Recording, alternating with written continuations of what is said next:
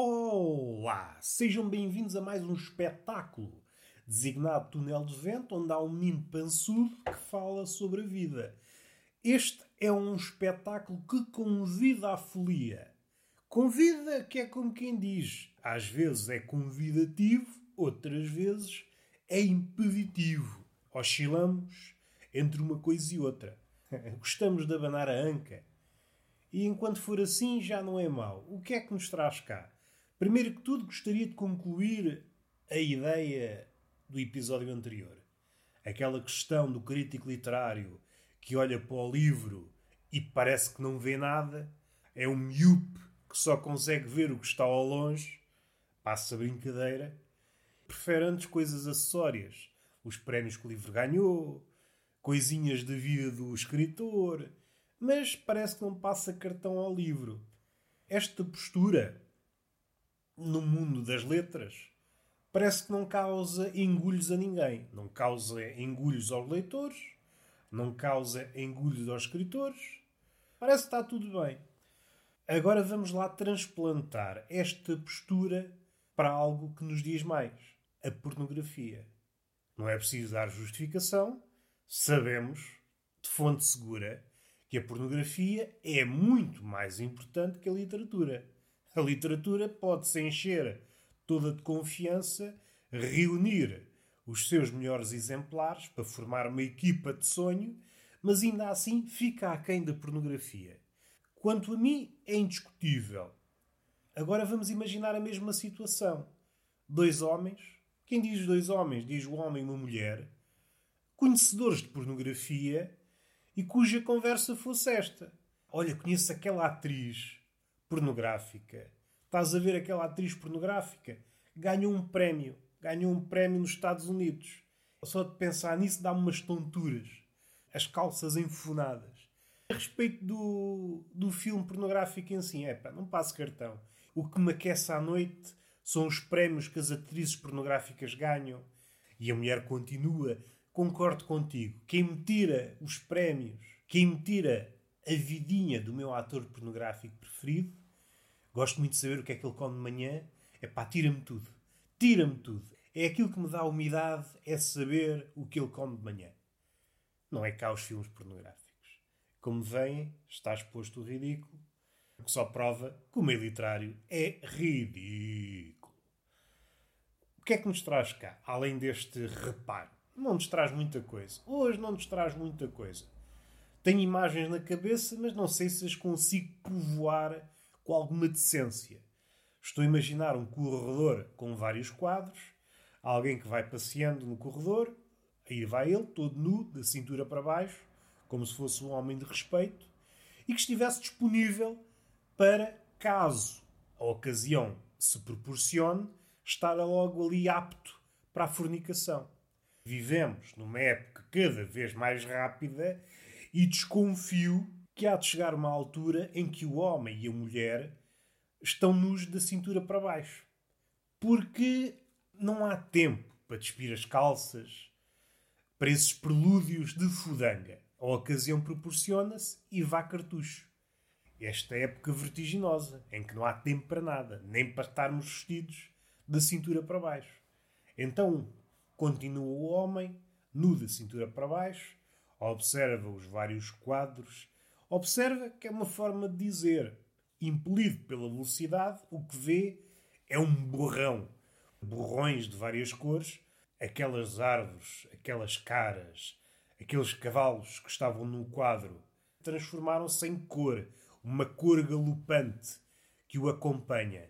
E essa cor vai bebendo em todos os quadros até se transformar numa única cor, ou na ausência de cor o cavalo de um quadro une-se à mulher do segundo quadro, que se une, por sua vez, à paisagem do terceiro quadro, que se une, por sua vez, à pera do quarto quadro. E então temos um cavalo pera mulher paisagem indo na senda do futurismo. O futurismo é aquela aquela vanguarda da rapidez e que gostava de ligar as coisas por ífenes. Já não há tempo para dizer que uma coisa é como que outra coisa. É preciso dizê-lo de uma forma mais rápida. E a forma que os futuristas arranjaram foi Neste exemplo seria, já não me consigo lembrar bem da ordem, mas é uma espécie de cavalo mulher paisagem pera. Como se fosse uma carruagem. O comboio tem várias carruagens e pessoas lá dentro, e este é um comboio cujas carruagens são palavras. E se continuarmos a avançar, e se o corredor der ares de interminável, e houver alguma diferença entre os quadros, há de chegar uma altura em que esse bicho, esse comboio de mil e uma carruagens, há de ligar todas as palavras. No fim, teremos uma língua que está unida por uma palavra gigantesca. Será que há fogo para dizer essa palavra? Uma palavra que começou por ser um cavalo, mulher, paisagem, pera. E agora é tudo o que vocês puderem imaginar. estou a rir-me pela estupidez, mas estou a rir-me também pelo grão de poesia que está aqui. Há qualquer coisa de absoluto nesta estupidez. Os poetas, sobretudo os mais antigos, tinham esta propensão para o absoluto. Tinham, sim senhor, mas não tinham esta estupidez aqui do menino. esta estupidez de unir a língua é como se fossem ao dicionário e pusessem ífanes em todas as palavras. Tem uma língua composta de ífanes. O dicionário, em vez de ter dezenas de milhares de palavras, tinha apenas uma. Eram pontos em todas as palavras. O problema é que tínhamos de as dizer num fogo. O cavalo, mulher, paisagem, pera, candeeiro, manta, almofada, livro, canhenho, pessoa, gordo, pançudo, pé, mão, cheirinho, amor, é tudo dito de uma só vez. E a rapidez, que nos prometia uma espécie de facilidade, aos poucos e poucos cria um nevoeiro. Nós que fomos evangelizados pela velocidade, andávamos nesse corredor, não há tempo para parar em cada quadro, esse borrão de palavras, de figuras, uma espécie de rio de cores e de palavras onde tudo está em cima de tudo e onde é impossível discernir uma coisa da outra. O homem, a certa altura, sabe que parar é impossível. Mesmo que parasse, o estrago já estava feito. Se olhasse para trás, o borrão continuava sem ele. O borrão ganha um momento. Saiu da inércia e lá vai ele, desgalgado como animal selvagem. Esta junção futurística é um animal selvagem. Aproveitou-se do homem, aproveitou-se da inocência do homem que estava a cavalgar na velocidade e agora vai sozinho. As cores e as palavras tornaram-se um animal selvagem. E o homem, apenas um joguete. É um joguete. O homem às tantas olha para trás e vê que os quadros estão vazios. Verifica que as telas estão vazias. O que povoava os quadros fugiu. É impossível parar. Pode parar lá mais à frente, mas há de parar séculos depois da extinção do homem. A arte vai parar séculos depois da extinção do homem.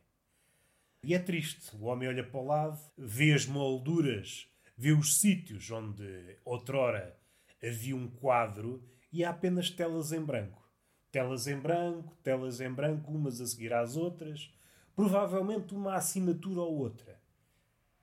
Tentem criar esta imagem na cabeça como se fossem a um museu onde devia figurar todas as maiores obras da humanidade, e o que vocês conseguiam ver era apenas as assinaturas dos pintores e das pintoras.